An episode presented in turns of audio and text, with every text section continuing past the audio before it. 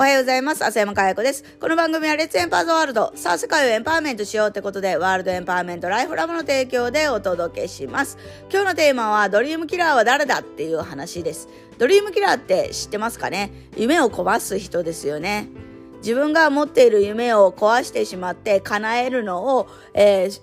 阻害するっていう人。それがドリームキラーって言われる人ですけど、ドリームキラーって誰なんでしょうね？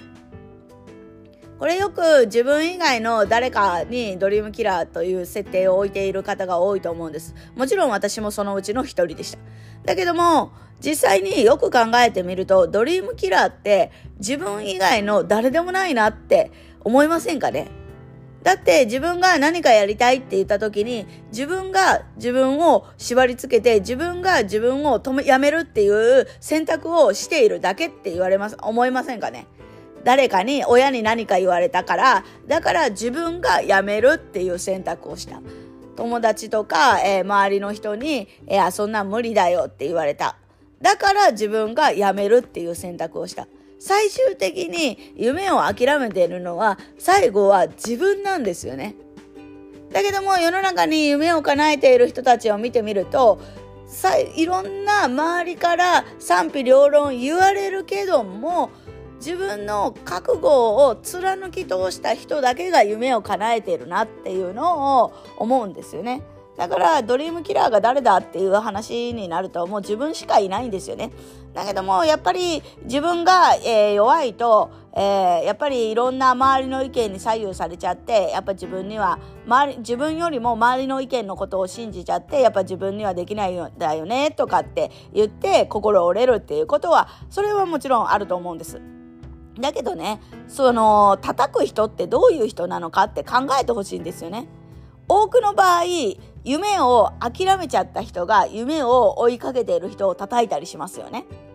だって自分は諦めたのに他の人が叶えられちゃったら困るじゃないですか。自分が、あの、諦めたことがダメなことになっちゃうじゃないですか。だから叩きますよね。それ以外はやったことがないことですよね。自分の知らないこと、やったことがないことを宗教だとか、えっ、ー、と、詐欺だとかっていう言葉を使って、えー、何か大丈夫っていう心配をしているふりをして、あの、言う方もいらっしゃるかもしれないですよね。だけど、最終的にそれをあの進むかどうかを決めるのは自分だけなんですよね。だからその2024年に決めた目標を達成するかどうかは自分次第なんですよね。あれこれあれこれつけてできない理由はめちゃくちゃ浮かんできます。それは人間のメカニズムだから仕方がないんですよね。人間はここまで命を繋いでこれたのは、その、あの、不安とか、えー、恐怖とか、そういうものをいち早く察知して、えー、だからこそ生き延びてこれた。だけども、今これだけね、2000万年前から脳、人間の脳っていうのはほぼ変わってないんですよね。テクノロジーは進化しましたけど、人間のあの脳の進化っていうのはほとんどないわけですよ。ね、だから、あの、石器時代のまま、我々はほぼここの、ここに生きているって。細胞ってそんなに早く変わらないですよ。テクノロジーは、あの、進化していきますけど、その人間という細胞っていうか人間が持っているものっていうのはそんなに早く進化はしないので、あの人間っていうのはそんなに、えー、石器時代の脳とは変わってませんから、今もその脳と同じように恐れを抱いたりとかする。だけどこれは人間であるっていうことの